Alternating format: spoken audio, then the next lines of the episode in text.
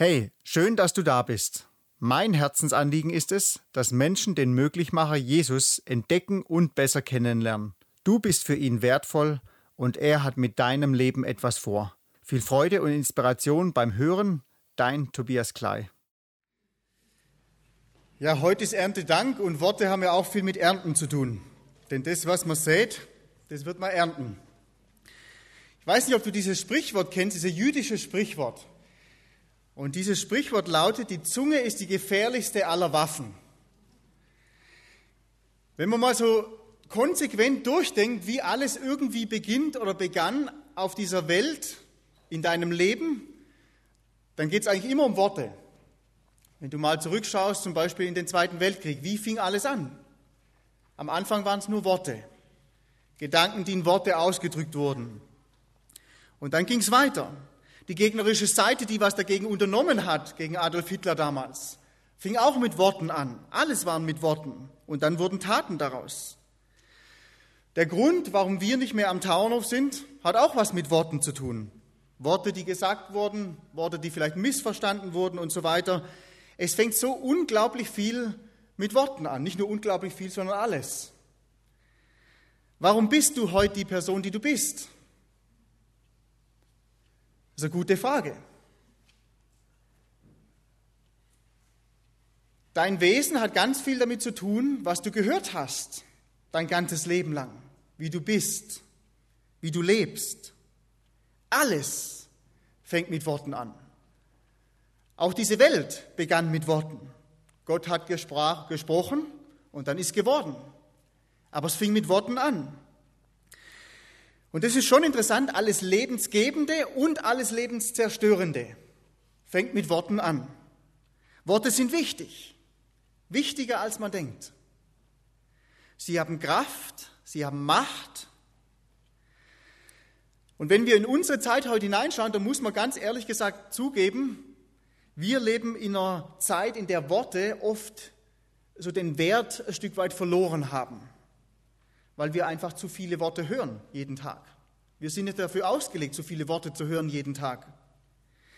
Vor der Industrialisierung zum Beispiel hat die Durchschnittsperson, das muss man sich mal vorstellen, fünf bis zehntausend Worte am Tag gehört. Mittlerweile sind es ungefähr 50.000 Worte pro Tag, die du und ich hören. Also es hat sich unglaublich viel geändert in den letzten paar Jahrzehnten. Das ist schon, dass wir Worte überall sehen um uns herum. Zeitschriften, die gab es früher auch nicht so viel. die meisten lesen sowieso keine Zeitschriften mehr, ist mir schon völlig klar. Aber wir fangen mal ganz klein an. Wenn du mal die Zeitung liest, das findest du schon Worte von irgendwelchen Teilen der Welt, die hast du früher nie gehört. Ganz viele neue Worte. Fernsehen, YouTube-Videos, Einkaufszentren, da läuft ja immer irgendwas. Werbung oder Musik, es gibt ja ganz, ganz wenige Plätze, bei uns vielleicht noch ein bisschen mehr, aber in Amerika zum Beispiel kaum noch einen Platz, an dem du nichts hörst. Keine Musik oder keine Worte, keine Werbung, einfach nichts. Würde mich mal interessieren, wer von euch fährt, wenn er Auto fährt, in Stille, in Anführungszeichen, Auto, ohne irgendwas zu hören? Also das sind vielleicht, wenn es ganz hoch kommt, sind es 10 Prozent, jetzt hier in der Gemeinde. Also man hört sehr, sehr viel den ganzen Tag, in allen Lagen und in allen Zeiten. Und das Problem ist einfach, wir sind es gar nicht mehr gewohnt, überhaupt keine Worte mehr um uns herum zu haben. Das ist unangenehm. Das merkt man auch oft bei Unterhaltungen. Wenn mal eine Pause ist, dann fängt man an, irgendwas zu reden. Lieber redet man irgendeinen Blödsinn, als dass man einfach mal eine Pause lässt. Und deswegen hat unser Gehirn ja auch so einen Schutzfilter eingerichtet, könnte man sagen, wo wirklich nur das durchgelassen wird, was für uns wichtig erscheint. Das andere, das wird zwar auch aufgenommen, aber eigentlich meistens nur im Unterbewusstsein. Also das, das bekommt man meistens gar nicht so mit. Also man könnte sagen, wir hören sehr viel und letztendlich hören wir doch sehr wenig. Das Ziel der Werbung ist ja auch, Worte zu finden, die jetzt mal durch diesen Filter durchgehen. Und ein Bekannter von mir, der hat einfach mal gesagt, das Ziel der Werbung ist ganz einfach, damit du kaufst, was du nicht brauchst, mit Geld, das du nicht gar nicht verdient hast, um Leute zu beeindrucken, die du sowieso nicht ausstehen kannst. Das ist das Ziel der Werbung. Und die Werbung ist sehr erfolgreich in unserer Zeit heute. Das Ziel der Musik ist eigentlich genau das Gleiche. Worte zu finden, die durch diesen Filter durchgehen. Du könntest auch sagen, um das Herz des Menschen zu erreichen, um tiefer zu gehen irgendwie. Und jedes Wort, das gesprochen wird, wird ja immer benutzt, um uns in irgendeine Richtung hin zu prägen oder zu beeinflussen oder zu dirigieren. Es geht immer um Worte. Es gibt zum Beispiel solche Lieder, wenn du die einmal hörst, dann hast du das Lied den ganzen Tag im Kopf. Ihr kennt es bestimmt. Also ich habe ja viele Jahre jetzt als Skilehrer gearbeitet und bei den Après-Ski-Hütten, da kommen immer die, genau die gleichen Lieder. Und das weiß ich noch, da gab es dieses Lied, das mit dem roten Pferd, wer das von euch kennt, mit der Fliege, die nicht dumm war, die sich umgedreht hat und fortgeflogen ist. Und dieses Lied, das kam neulich bei der Einschulung vom Henning. Da haben die da so einen Sketch gemacht mit diesem Lied. Das war wirklich super, was sie da gemacht haben. Aber dieses Lied war dann wieder zwei, drei Tage lang ständig, ist mal wieder dieses relativ dumme, naive Lied in den Sinn gekommen. Und das ist so das Ziel von der Musik, dass das wie so ein Ohrwurm ist, dass du ständig diese Worte und dieses Lied in deinen Gedanken hast. Und früher, das ist noch gar nicht so lange her, aber da haben ja viele Leute oft so schweigend nebeneinander gearbeitet, auf dem Feld oder in der Landwirtschaft und da hat man halt gearbeitet und dann abends hat man sich zusammengesetzt und hat ein bisschen erzählt. Und deswegen war das, was man gesagt hat, auch relativ gewichtig. Da haben die Leute sich gegenseitig zugehört. Weil es wurde nicht so viel gesprochen damals.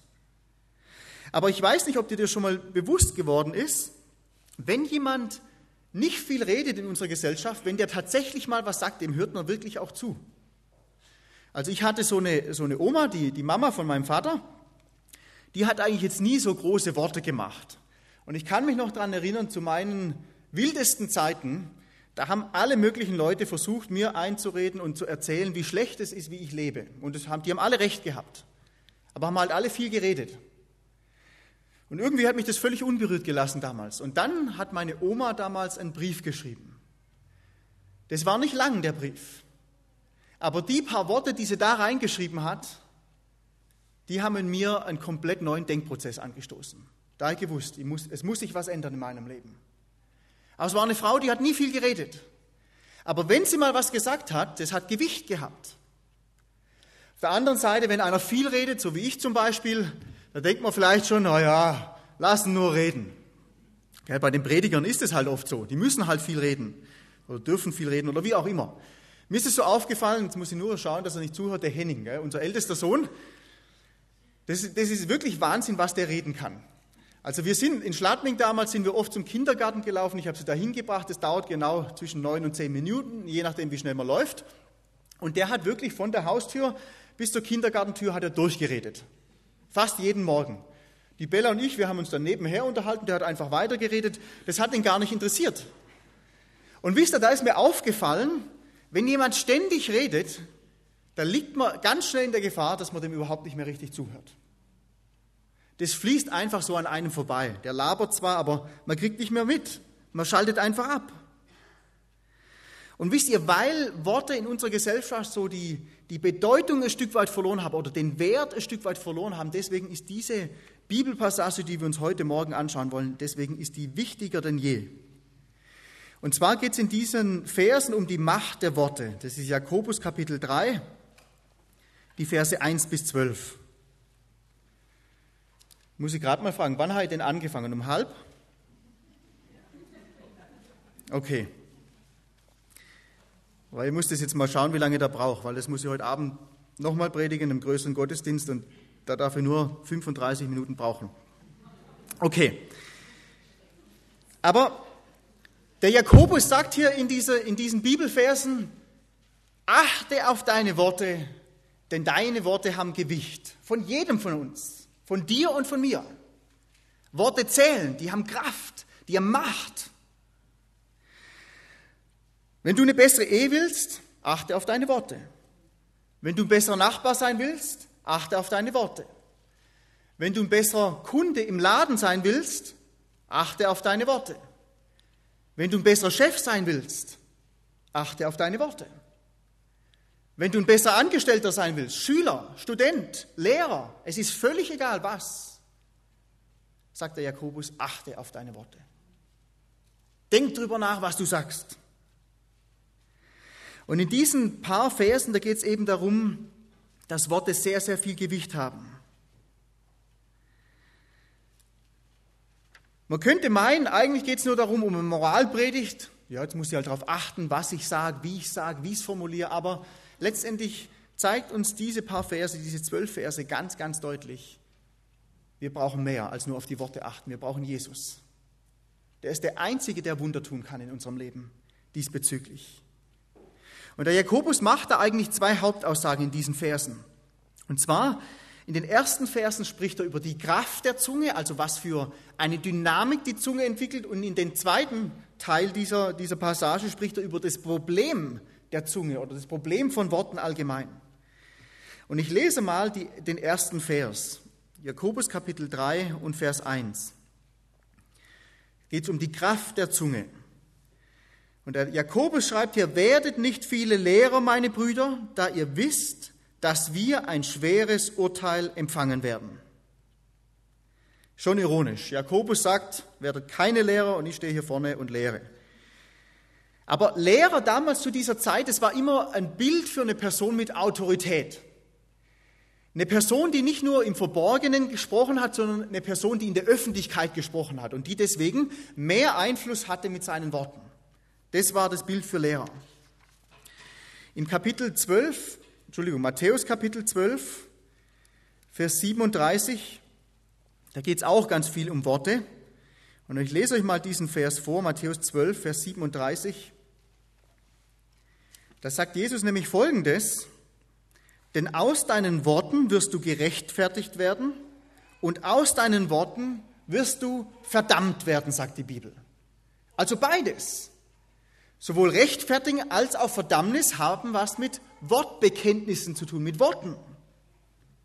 Und wenn man die Verse durchschaut, kurz davor in Vers 34 sagt Jesus mal, alle Worte sind sowieso nur eine Reflexion von dem, was innerlich in uns vorgeht, von dem Herzen. Das sind die Worte. Nur eine Reflexion von dem, was in uns innerlich vorgeht. Deswegen ist es auch so interessant zu sehen, dass in Johannes 1, Vers 1 drin steht, dass Jesus sagt, er ist das Wort. Nicht nur ein Wort, sondern das Wort. Und Lehrer gebrauchen ja Worte viel, viel mehr als andere Menschen. Und je mehr man redet, desto mehr liegt man natürlich in der Gefahr, Blödsinn zu reden. Ist ganz logisch. Ihr kennt es vielleicht alle, jetzt mal ein Beispiel für die Männer und mal ein Beispiel für die Damen.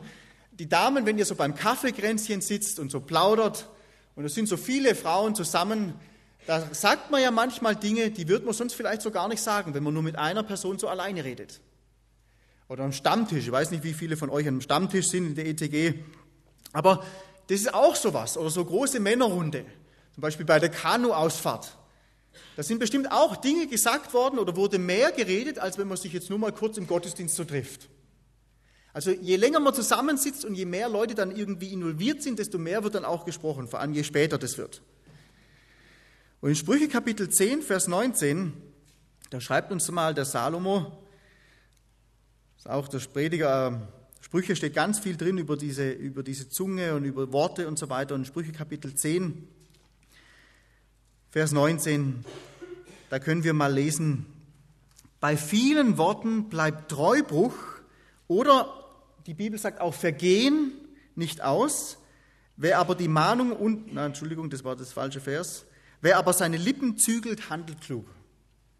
Also der Salomo hat auch schon gesagt, je mehr man redet, desto mehr liegt man in der Gefahr, Vergehen zu begehen oder schuldig zu werden, könnte man sagen. Außerdem, wie ich schon gesagt habe, Lehrer sprechen in der Öffentlichkeit, nicht nur zu einer Person.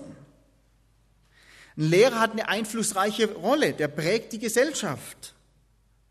Und als Lehrer sagt uns die Bibel, sagt uns der Jakobus, hat ein Mensch vor Gott eine riesige Verantwortung. Jeder Lehrer. Jetzt ist nun mal wichtig zu verstehen, ein Lehrer ist nicht nur einer, der vorne steht und zu einer Masse spricht in der Öffentlichkeit. Jeder von uns ist Lehrer zu einer gewissen Zeit. Weißt du was, als Mutter bist du immer Lehrerin, wenn du Kinder hast. Als Vater genauso. Wenn du in einem Betrieb arbeitest und hast Leute unter dir, bist du auch ein Lehrer. Beständig bist du Lehrer. Im Hauskreis, wenn du einen Hauskreis leitest, bist du auch ein Lehrer. Kinderprogramm. Weißt, da muss man jetzt aufpassen, dass Frauen nicht lehren dürfen und so weiter. Das ist mir schon völlig klar, aber eigentlich bist du auch ein Lehrer. Du lehrst die Kinder, irgendwie zu werden, irgendwas zu glauben, irgendwie zu denken. Ist auch eine Lehrtätigkeit eigentlich. Und im Markus Evangelium Kapitel 12, Vers 40, da redet Jesus mal über die Pharisäer und er sagt über die Pharisäer, das sind Leute, die haben lange Gebete, also die reden viel, aber das Reden stimmt nicht überein mit ihrem Lebensstil. Und das prangert Jesus da an, Heuchelei, sagt er. Und der Jakobus sagt hier zu uns, lehre nur dann, wenn du dazu berufen bist, aber umarme deine Berufung als Lehrer. Nimm es ernst, aber geh vorsichtig damit um. Einfach mal so Beispiel über die Macht von Worten. Sowohl ein positives Beispiel als auch ein negatives Beispiel. Ich werde es nie vergessen, als ich als, als junger Kerl mit 23 damals an den Taunhof kam, da waren ja viele Bibellehrer und Prediger, unter anderem den Hans-Peter Reuer, der verstorbene Chef vom Taunhof. Und das waren alles eigentlich große Prediger, könnte man sagen. Und ich weiß noch, ich bin da hingekommen und ich habe gedacht, ja, da, keine Ahnung, was ich da mache, aber predigen werde ich natürlich nicht viel, da gibt es ja genug andere, die das machen. Und dann hat Hans-Peter zu mir gesagt, ja, und predigen musst du auch mal ausprobieren. Und dann habe ich das ausprobiert und danach kam er dann her und ich glaube, das war die einzige Predigt, die er jemals von mir gehört hat. Sonst hat er da nie zugehört. Aber er kam zu mir nach der Predigt und hat gesagt, weißt du was, da hat dir Gott wirkliche Gabe geschenkt, das müssen wir ausbauen. Und weißt du was, dieser eine Satz, der hat eigentlich alles geprägt bis jetzt. Positive Worte, die ermutigen, die geben einem Richtung eine, auf eine gute Art und Weise. Und das sagt man oft so nebenbei, positive Worte. Und trotzdem bewirkt es unglaublich viel. Es prägt unglaublich positive Worte. Auf der anderen Seite sind negative Worte genauso prägend und, und ernst zu nehmen, weil die zerstören, die machen kaputt. Und ich würde sagen, die meisten von uns würden nie sagen, so, jetzt sage ich mal was, um dem mal richtig weh zu tun. Das macht man in den meisten Fällen nicht. Aber man spricht einfach achtlos. Man nimmt es nicht so ernst. Man denkt nicht viel darüber nach, über das, was man sagt. Und ich werde es nie vergessen, ich habe gleich, nachdem ich Christ geworden bin, eine Predigt gehört von einem Mann, ich weiß nicht mal mehr, über was der gepredigt hat, aber dieses Beispiel ist mir in Erinnerung geblieben. Das war der Eugen Reiser, der ist aus der, war Bibelschulleiter von der Bibelschule in Unterweisach, da bei Backnang. Ich weiß nicht, ob der noch lebt, aber das war damals schon ein uralter Mann, als ich den kennengelernt habe. Und der hat nun mal erzählt, als er mit der Bibelschulausbildung fertig war, da hat er so eine Abschlusslehrpredigt halten müssen in der Kirche. Und dann hat er da gepredigt und dann waren diese ganzen Lehrbrüder aus seiner Bibelschule, die waren da alle da zum Zuhören. Und nachdem er dann fertig war mit Predigen, ist er praktisch dann ähm, debriefed worden, könnte man sagen. So haben sie halt gesagt, wie jetzt die Predigt war. Und dann hat der Erste angefangen und hat gesagt, ja Bruder Reiser, heute haben sie über alles gepredigt, außer über Gott. Das war der erste Satz. Und dann hat der Eugen Reiser sich damals gesagt, okay, das ist gelaufen, ich werde nie wieder predigen. Ich will ja über Gott predigen, nicht über irgendwas. Und dieser eine Satz hat ihn dazu bewogen, nie wieder zu predigen. Für zwei Wochen. Und dann hat er einen anonymen Brief bekommen. Und in diesem anonymen Brief hat ihm irgendein Mensch geschrieben, er wollte sich an diesem Morgen das Leben nehmen. Und er ist nochmal gekommen in die Kirche, um Abschied zu nehmen irgendwie. Und dann hat er diese Predigt gehört und hat Jesus kennengelernt. Deswegen ist unglaublich, was Worte ausmachen, was die bewirken. Worte zählen. Das, was du sagst jeden Tag, das zählt. Das, was ich sage jeden Tag, das zählt. Deswegen ist es für mich so wichtige Predigt. Lesen wir mal weiter im Jakobusbrief, weil wir müssen ja bis Vers 12 kommen. Vers 2 schreibt der Jakobus weiter, denn wir alle straucheln oft.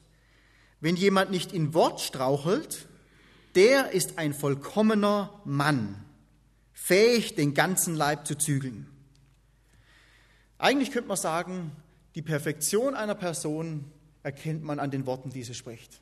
Das sagt der Jakobus hier. Jemand, der seine Worte komplett unter Kontrolle hat, der ist perfekt. Das ist schon interessant. Die sündige Natur von uns Menschen, die kommt ganz unterschiedlich so ans Tageslicht. Der eine, der ist halt ungeduldig, das bin ich zum Beispiel. Der andere, der trinkt gern mal was über den Durst, das bin ich jetzt zum Beispiel nicht. Manche haben Probleme mit Pornografie, manche haben Probleme mit Stolz, manche mit Arroganz, viele Christen mit Gesetzlichkeit, manche mit Gleichgültigkeit, manche mit dem aufbrausenden Temperament. Das ist total unterschiedlich. Und weil das so unterschiedlich ist, deswegen schauen wir oft bei anderen was kommt bei dem zum Vorschein, was bei uns besser ist. Und sobald man dann was sieht, dann sagt man, ah, ich bin besser. Oder denkt man zumindest, ja, mit dem habe ich ja keine Probleme. Der arme Kerl, der arme Sünder letztendlich. Aber Jakobus gibt uns hier diesen einen Bereich, in dem wir alle versagen, alle genau gleich. Nicht jeder stiehlt, nicht jeder ist ungeduldig, nicht jeder ist arrogant, aber jeder versagt mit den Worten, die er spricht. Jeder von uns, ohne Ausnahme. Das war schon in der Bibel so. Die Eva war Verführerin. Der Adam war vielleicht ein bisschen naiv. Der Mose, der war halt jähzornig. Der Josef war ein Träumer. Petrus, der war arrogant. Thomas war ein Zweifler. Paulus war ein Sturkopf. Die hatten alle ihre offensichtlichen Macken. Aber die eine Sache, in der sie alle genau gleich versagt haben, waren die Worte. Und nicht nur sie, sondern auch du und ich. Alle von uns. Ist keiner besser. Dann macht der Jakobus weiter in Vers 3 und Vers 4 und er sagt, wenn wir aber den Pferden die Zäume oder die Gebisse in die Mäuler legen, damit sie uns gehorchen, lenken wir auch den ganzen Leib. Siehe auch die Schiffe, die so groß und von heftigen Winden getrieben sind, werden durch ein sehr kleines Steuerruder gelenkt, wohin das Trachten des Steuermanns will. Also hier spricht er jetzt von der, Gewicht, äh, von der Gewichtung der Zunge. Was macht die Zunge aus, dieses kleine Ding da in uns drin? Und die Gewichtung von der Zunge geht letztendlich einfach nur um Segen oder Fluch. Das ist das Gewicht, entweder Segen oder Fluch, was wir damit anrichten. Das kommt noch in den Versen, die dann kommen. Wenn man mehr als 50.000 Worte hört am Tag oder auch spricht oft am Tag, so viel sprechen wir nicht ganz, aber 15.000 bis 20.000 sagt man so ungefähr, dass man spricht, da verliert man oft diese Gewichtung von der Zunge, dass die Zunge wirklich so viel anrichten kann, zum Guten und zum Schlechten hin. Und eine Sache, die ich merke, die unglaublich wichtig ist in Bezug auf Worte, ist Wortfasten, nenne ich das jetzt einfach mal. Das heißt, mal ganz bewusst sich Zeiten zu nehmen, wo man nichts hört, keine Worte und auch selber keine Worte sagt. Denn wisst ihr, was Fasten macht? Das sensibilisiert die Sinne für die Gewichtigkeit von dem, was man gefastet hat. Einfach mal ein Beispiel aus meinem Leben. Ich esse unglaublich gern Süßigkeiten. Eis vor allem. Und was ich ab und zu mache, ganz bewusst, zum Beispiel immer vor Ostern, obwohl ich das jetzt nicht als Osternfastenzeit ansehe, aber da faste ich mal drei, vier Monate Eis. Und das ist interessant, wenn du oft Eis isst, dann merkst du gar nicht, wie süß das eigentlich ist. Aber wenn du mal drei Monate Eis gefastet hast, und dann das erste Mal wieder Eis isst, da denkst, boah, ist das süß, das Zeug. Das ist interessant. Und so ist es mit Worten auch. Es ist schwierig, Worte zu fasten, das ist mir schon sehr klar. Aber wenn man mal Worte fastet, wenn man dann wieder anfängt zu reden, da erkennt man oft relativ schnell, wie viel Blödsinn man eigentlich redet. Und deswegen lohnt sich das, Wortfasten zu machen, zu praktizieren weil das sensibilisiert unsere Sinne für das, was wir eigentlich sagen. Und der Jakobus sagt hier, deine Zunge, die hat so viel Gewicht. Das ist wie so Gebiss bei einem Pferd, das das ganze Pferd lenkt. Ich bin ja viele Jahre geritten in Fehrenberg, da beim Benner damals, weiß nicht, ob der noch lebt, aber sind ja viele gestorben, seit ich wieder gekommen bin. Aber das weiß ich noch, da war damals so richtig störrisches wildes Pferd, Asko hieß es. Und ich bin da vorbeigelaufen, ich konnte damals noch gar nicht reiten und ich habe gesagt, das Pferd will ich reiten. Das hat mir richtig gefallen, wie der da gleich rumgebockt hat in der Box und die Ohren angelegt hat und so weiter. Ich gesagt, den zu bemeistern, könnte man sagen, das gefällt mir. Und das war interessant. Am Anfang hatte ich da so Gebiss, das war nicht ganz so scharf, da hat er nicht so ganz sensibel drauf reagiert und da haben wir anderes Gebiss reingemacht. Und auf einmal war das das bravste Pferd, weil das tut weh mit dem Gebiss. Und mit so einem kleinen Stückchen Metall, könnte man sagen, kannst du ein Riesending lenken. Dann bringt er das zweite Beispiel mit diesem Schiff. Ich hatte, äh, letztes Jahr oder vorletztes Jahr hatte ein Kapitän äh, mal in der Gruppe bei mir am Tauernhof und das war ganz interessant. Der ähm, macht so ganz lange Fahrten, so 100 Tage ist er unterwegs am Stück. Und das sind ähm, Schiffe, da passen über 7000 Container drauf.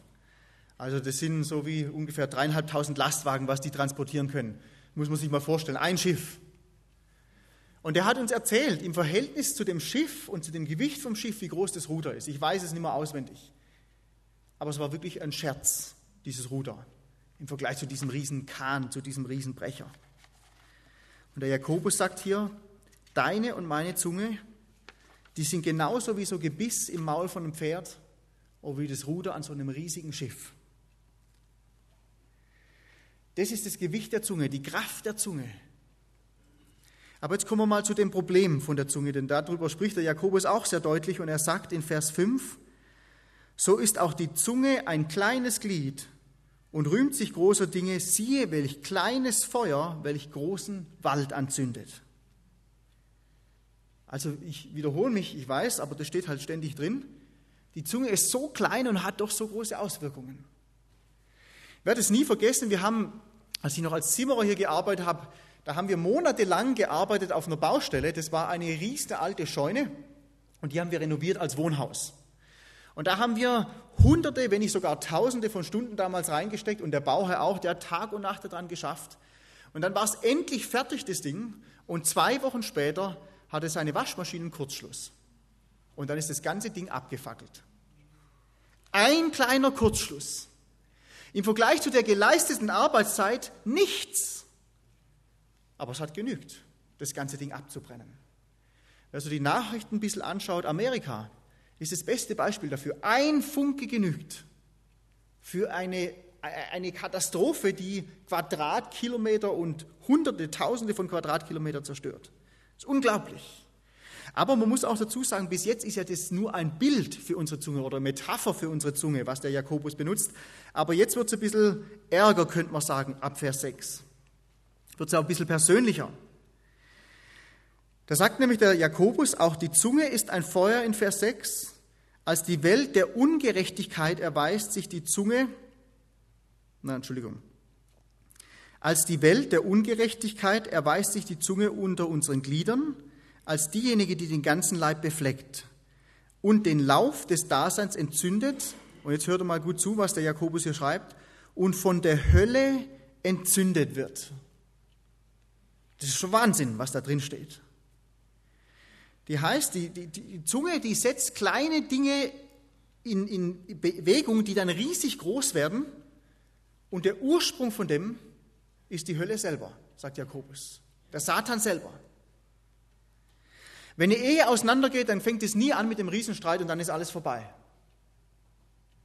Sondern es fängt an mit Worten. Und so ist es überall.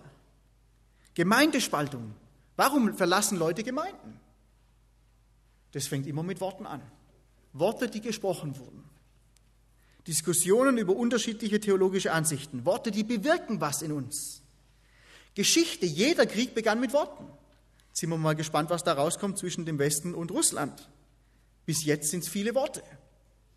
Mal abwarten, was da passiert. Und der Jakobus sagt, der Satan selber, der hat dieses Feuer angezündet. Der zündet diese Worte an. Und es ist erschreckend. Es ist immer so gut zu hören, ja, Gott ist die Liebe, aber hast du dir jemals Gedanken darüber gemacht, dass es gleichzeitig bedeutet, wenn Gott tatsächlich die Liebe ist, dann hasst er alles, was lieblos ist. Das heißt, Gott hasst jedes lieblose Wort. Weil ein liebloses Wort ist nicht eine Reflexion von der Herrlichkeit Gottes, sondern ein liebloses Wort ist eine Reflexion vom Satan. Und jetzt meinen wir vielleicht als lösungsorientierte Gesellschaft, auch hier in Deutschland, ja, dann müssen wir halt darauf achten, wie wir reden. Dann müssen wir uns da halt ein bisschen disziplinieren und so weiter. Aber das kommt ja noch viel schlimmer. Vers 7 und Vers 8. Denn da schreibt der Jakobus, denn jede Art, sowohl der wilden Tiere als auch der Vögel, sowohl der kriechenden als auch der Seetiere wird gebändigt und ist gebändigt worden durch die menschliche Art. Die Zunge aber kann keiner der Menschen bändigen. Sie ist ein unstetes Übel, voll von tödlichem Gift. Es ist ja schon faszinierend, was wir Menschen alles erreichen und schaffen in unserer Gesellschaft, was wir alles bändigen können. Wenn man kleine Kinder hat, dann, dann denkt man oft an Zirkus oder, oder geht ab und zu mal in Zirkus. Wir waren noch nicht so oft, weil unsere so klein sind, aber ich kann mich noch daran erinnern, wenn ich im Zirkus war, das hat mich immer total fasziniert, wie diese Löwenbändiger oder wie man auch immer die nennt oder Schlangenbändiger, wie die irgendwie diese Tiere voll unter Kontrolle haben, meistens. Also was der Mensch schafft, ist unglaublich. Dinge zu bändigen und zu kontrollieren. Aber der Jakobus sagt, keiner von uns hat seine Zunge beständig unter Kontrolle. Und das ist jetzt so ein Vers, den liest man und dann kommt einem gleich jemand in den Sinn. Ah, meine Frau, die ist so. Mein Mann, mein Onkel, meine Schwester, mein Bruder, mein Klassenkamerad, mein Chef, der hat seine Zunge nicht unter Kontrolle. Und weißt du was, das mag sogar sein. Aber du auch nicht. Und ich auch nicht. Keiner von uns, sagt der Jakobus hier. Und das sind eigentlich wirklich schlechte Neuigkeiten. Könntest du sagen, wir sind zum Versagen bestimmt. Aber weißt du was, erst wenn man mal erkennt, wie schlecht man eigentlich ist und was für ein Riesenproblem man selber hat, ist man auch mal bereit, auf Lösungen zu hören und auf die gute Nachricht zu hören. Selbst wenn man errettet ist, merkt man ja, irgendwas ist da doch in mir, das ständig wieder aufwiegt dagegen, aufkämpft, aufbegehrt gegen das, was Gott eigentlich will. Und der Luther hat es ja mal so gesagt, ich wollte den alten Adam ersäufen, aber der Saukerl, der hatte schwimmen gelernt. Und das Interessante ist, mit dieser alten Natur wollen wir uns immer rechtfertigen. Für alles, vor jedem. Wir wollen besser dastehen, als wir sind. Das will die alte Natur in uns. Wir wollen von uns selber ablenken, indem wir über andere reden. Das macht diese alte Natur. Wir wollen Gerechtigkeit beim Vergehen von anderen, um von unseren eigenen Vergehen abzulenken. Das will die alte Natur. Und eins der besten Beispiele, das ich neulich irgendwo gelesen habe, oder nicht irgendwo, sondern im 1. Mose 38, ist das Beispiel vom Judah. Ich weiß nicht, ob ihr diese Geschichte kennt, aber das ist wirklich einmal ein lohnenswertes Kapitel zu lesen. Da seht ihr mal, wie es da abgeht in der Bibel. Der hat nämlich mit seiner Schwiegertochter geschlafen, weil er gedacht hat, ist eine Prostituierte. Also mit der Prostituierten zu schlafen war für ihn kein Problem. Er hat ja nicht gewusst, dass es seine Schwiegertochter war. Und dabei ist er schwanger geworden. Und dann ist der Knecht zu ihm gekommen, zum Judah, und hat gesagt, weißt was, deine Schwiegertochter, die ist, also da ist der Mann gestorben oder der zweite Mann auch und so, das könnt ihr ja mal durchlesen. Und dann ist der Knecht zum Judah gekommen und hat gesagt, weißt du was, deine Schwiegertochter, obwohl sie verwitwet ist, ist sie schwanger geworden. Und wisst ihr, was der Judah gesagt hat? Kein Problem, verbrennt sie einfach. So war das damals. Verbrennt sie, dann ist das Problem aus der Welt geschafft. Ich bin gerecht, sie hat gesündigt. Ist nicht mein Problem, es war ihr Problem. Sie ist ja schwanger geworden. Aber die war schlau, die Schwiegertochter. Die hat sich nämlich ein Pfand geben lassen von dem Judah damals. Und dann hat sie dem das bringen lassen und hat gesagt, derjenige, von dem das Ding da ist, der Siegelring und so weiter, der ist derjenige, von dem ich schwanger bin. Und dann hat der Judah erstmal erkannt und hat gemerkt, ich habe eigentlich ein Problem. Da hat sich die komplette Perspektive verändert. Und ein bekannter Theologe hat mal gesagt, wir erheben uns dadurch, indem wir die Schuld des anderen erheben. So erheben wir uns. Seine Sünde ist größer als meine, deswegen stehe ich automatisch besser da. Aber das ist ja das Phänomenale, was Jesus in deinem Leben und in meinem Leben bewirken will. Und das ist immer unangenehm.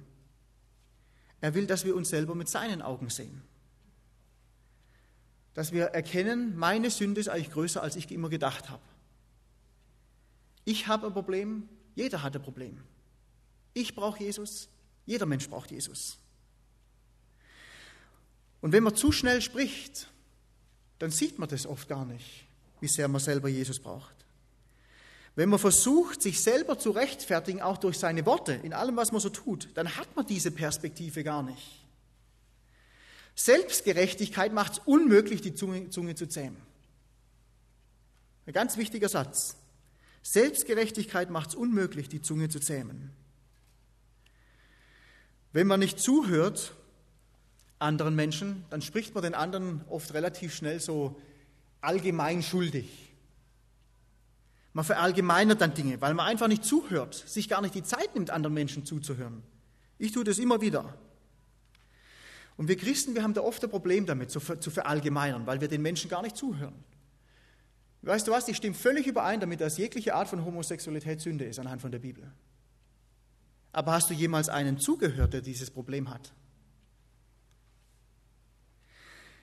Ich bin auch völlig überzeugt davon, dass jegliche Form von Scheidung falsch ist anhand von der Bibel. Aber hast du mal diese Schicksale oft angehört? Oder wenn jemand offensichtlich gesündigt hat, hast du dir mal die Zeit genommen zuzuhören, bevor du irgendwas sagst? Letztendlich sind ja diese ganzen Verallgemeinerungen und diese, auch diese, diese Schuldzuweisungen, auch wenn sie oft richtig und berechtigt sind, sind ja oft nur ein Zeichen von unserer eigenen Zerbrochenheit, die wir versuchen zu verstecken. Unser eigenes Verlangen nach Liebe, nach vollkommenem Angenommensein oder nach Ablenkung von unseren eigenen Schwächen. Und weißt du was? Jakobus sagt, wir Christen, wir sind Meister da drin. Nicht die anderen, die Nicht-Christen, die draußen, sondern wir Christen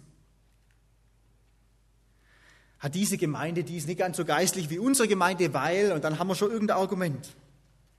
Und dadurch werden wir zu den Menschen, von denen Jakobus ab Vers 9 spricht. Ich lese mal Vers 9 bis Vers 12. Denn Jakobus sagt über die Zunge und über diese Worte, mit dieser Zunge preisen wir den Herrn und Vater und mit ihr fluchen wir den Menschen, die nach dem Bild Gottes geschaffen worden sind. Aus demselben Mund gehen Segen und Fluch hervor. Dies, meine Brüder, meine Geschwister, sollte nicht so sein. Die Quelle sprudelt doch nicht aus derselben Öffnung das Süße und das Bittere hervor.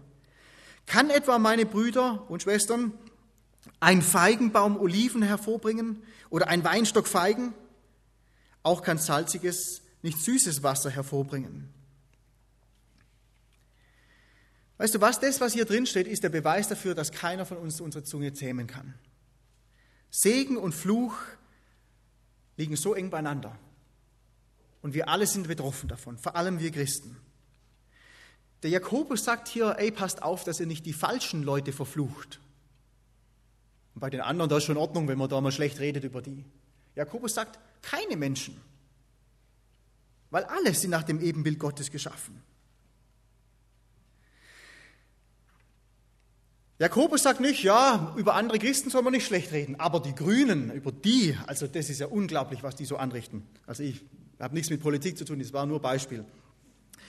Oder ja, über die Charismaten, über die soll man nicht herziehen, ist schon klar, das wissen wir, über die soll man nicht schlecht reden, fluchen nennt es die Bibel. Aber die Landeskirche, ja, die haben ja wirklich große Probleme. Aber der, der Jakobus, der schließt alle ein, sowohl die Charismaten als auch die Landeskirche, als auch egal welche Denomination. Alle Menschen sind nach dem Ebenbild Gottes geschaffen und es geht darum, keines dieser Ebenbilder zu verfluchen, schlecht zu reden, lieblos über jemanden zu reden, denn das ist genau das Gegenteil von Gottes Charakter.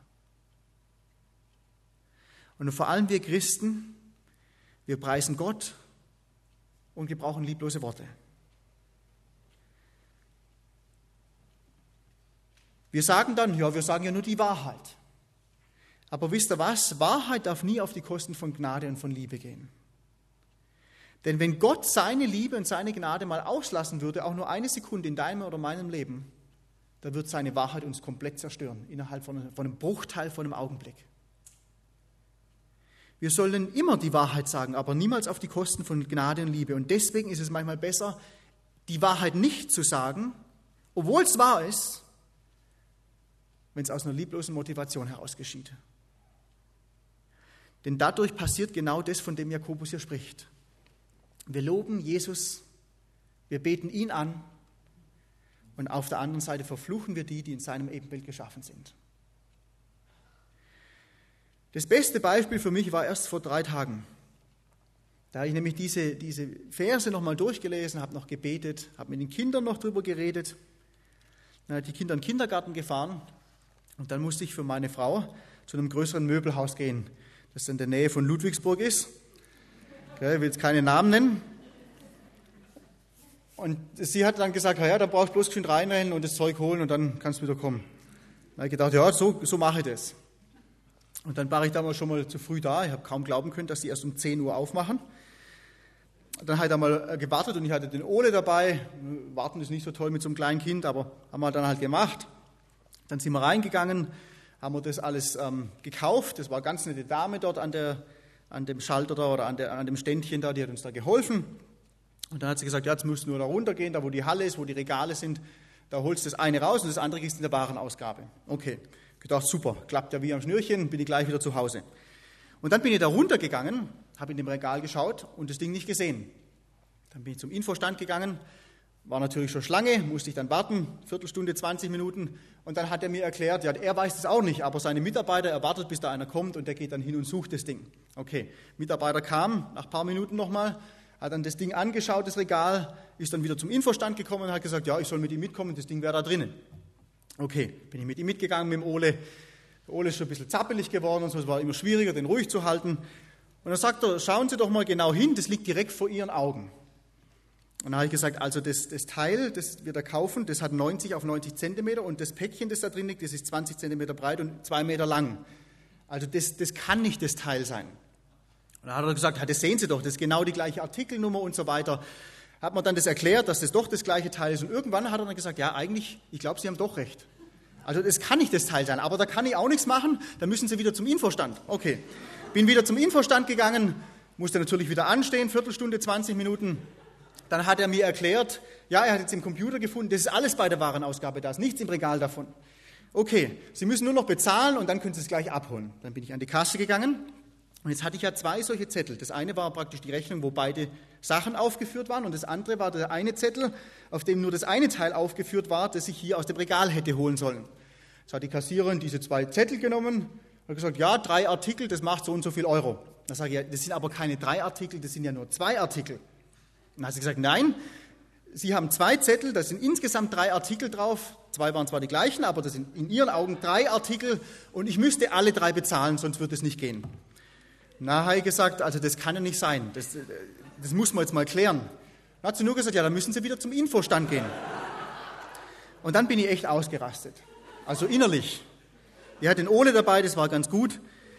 Aber da habe ich dann einfach gesagt, wissen Sie, so viel geballte Inkompetenz habe ich noch nie auf einem Haufen gesehen, wie hier in dem Saftladen. Das war jetzt in meinen Augen nicht mal so schlecht, nicht mal so schlimm. Aber wisst ihr, was mir da sofort bewusst geworden ist in meinem Leben? Segen und Fluch, das liegt so nah beieinander. Ein paar Minuten davor habe ich noch gebetet, den Kindern von Jesus erzählt. Und der Jakobus sagt, Freunde, das soll bei uns nicht so sein. Wen auch immer wir verfluchen, über wen auch immer wir lieblos reden, wir haben das Problem, nicht die anderen. Es ist unglaublich, wie viele Menschen schon Selbstmord begangen haben, weil Christen ihnen die Wahrheit gesagt haben. Das ist Wahnsinn. Ich kenne einige Fälle sogar. Wir meinen oft alles über eine Person zu wissen, wenn wir das äußere Erscheinungsbild anschauen. Und haben dabei nie darauf geachtet, was eigentlich innerlich in dieser Person vorgeht. Nicht auch nur auf das Foto schauen, das man jetzt gerade vor sich hat, sondern auf den Lebensfilm schauen, der irgendwann mal angefangen hat. Darum geht es in Menschenleben. Und ein Beispiel, wo mir das immer wieder bewusst wird, dass wir Menschen ständig nur auf das äußere Erscheinungsbild, auf das Foto, das wir jetzt im Moment sehen, schauen, sind Jugendliche. Die meisten sagen, die meisten Jugendlichen werden immer schlimmer, fauler, brutaler, verantwortungsloser und so weiter. Und weißt du was, wenn man ein Foto anschaut, dann stimmt es. Im Vergleich zu vor 20, 30, 50 Jahren stimmt das alles. Aber die Frage ist ja, was steckt da dahinter? In beinahe allen Fällen ist es das Versagen von den Eltern oder von den Leuten, die eigentlich für sie verantwortlich waren. Das steckt meistens dahinter. Und wenn wir über solche Leute lieblos reden, dann haben wir das Problem. Weil das lieblos ist, weil das verfluchen ist. Die sind genauso nach Gottes Ebenbild gemacht. Und der Jakobus sagt, liebe Freunde, das soll nicht so sein. Weil in Matthäus 7 sagt Jesus, mit dem Maßstab, den wir an andere Menschen anlegen, mit dem werden wir mal selber gerichtet. Du und ich. Das wird bei jedem von uns so sein. Es ist so leicht, den Spreißel im Augen vom anderen zu sehen und den Balken im eigenen Auge zu übersehen. Und sobald es ist, so ist, gebraucht man Worte, die andere Menschen verfluchen. Und ich sehe das jetzt schon, manche denken jetzt vielleicht von euch, ja, jetzt übertreibt er ein bisschen und man muss ja die Wahrheit sagen, man muss das theologisch richtigstellen. Da bin ich auch vollkommen dafür. Aber weißt du was, wenn du die Gesamtgewichtung der Bibel anschaust, dann ist sehr viel Gewicht auf Wahrheit, völlig klar. Und die Wahrheit soll nicht unterdrückt werden und darf auch nicht verändert werden, absolut nicht. Aber weißt du was, es ist wichtiger, dass du und ich die Herrlichkeit Jesu widerspiegeln, wie dass wir immer nur die Wahrheit sagen und alles richtigstellen, was irgendwie falsch ist oder Personen, die falsch liegen. Das erste Gebot von Jesus im Neuen Testament ist, du sollst Gott lieben und du sollst deinen Nächsten lieben wie dich selbst. Auch den, der ganz anders denkt wie du. Auch den, der vielleicht meint, Christ zu sein und in deinen Augen gar kein Christ ist. Auch denjenigen, der seine Kinder ganz anders erzieht, wie du sie erziehst. Oder der seine Enkelkinder ganz anders erzieht, wie du sie vielleicht erziehen würdest. Alle ohne Ausnahme. Und wenn wir Christen mal das, was Gott in den Mittelpunkt stellt, auch in den Mittelpunkt stellten, stellen würden, dann würde uns sehr schnell bewusst werden, wie sehr wir alle, ohne Ausnahme, versagen, wenn es um Worte geht. Und wie unglaublich wichtig das ist, dass ich persönlich eng mit diesem Jesus verbunden bin, der Wunder tun kann in meinem Leben und in deinem Leben. Weißt du was? Erweckung fängt nicht irgendwo draußen an bei den Nichtchristen, sondern Erweckung fängt in deinem Leben an, in meinem Leben. Darum geht's. Und das will Jesus schenken.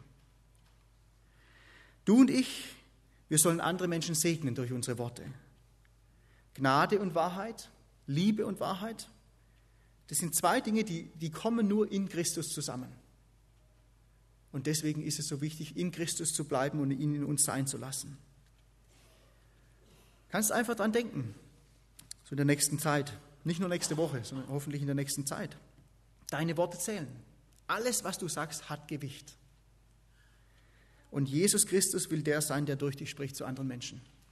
Deswegen lebt er in dir. Bei Fragen oder Feedback darfst du mich gerne über Social Media oder meine Website anschreiben. Für kurze Stories aus meinem Alltag mit Jesus nutze ich auf Facebook oder Instagram. Schau doch mal rein. Falls dir der Podcast gefallen hat, dann darfst du ihn gerne abonnieren, eine positive Bewertung dalassen und mit deinen Freunden teilen. Die besten Erkenntnisse bringen dir nichts, wenn du sie im alltäglichen Leben nicht umsetzt. Deshalb wünsche ich dir viel Kraft und Mut, Schritte im Vertrauen auf den Möglichmacher zu wagen.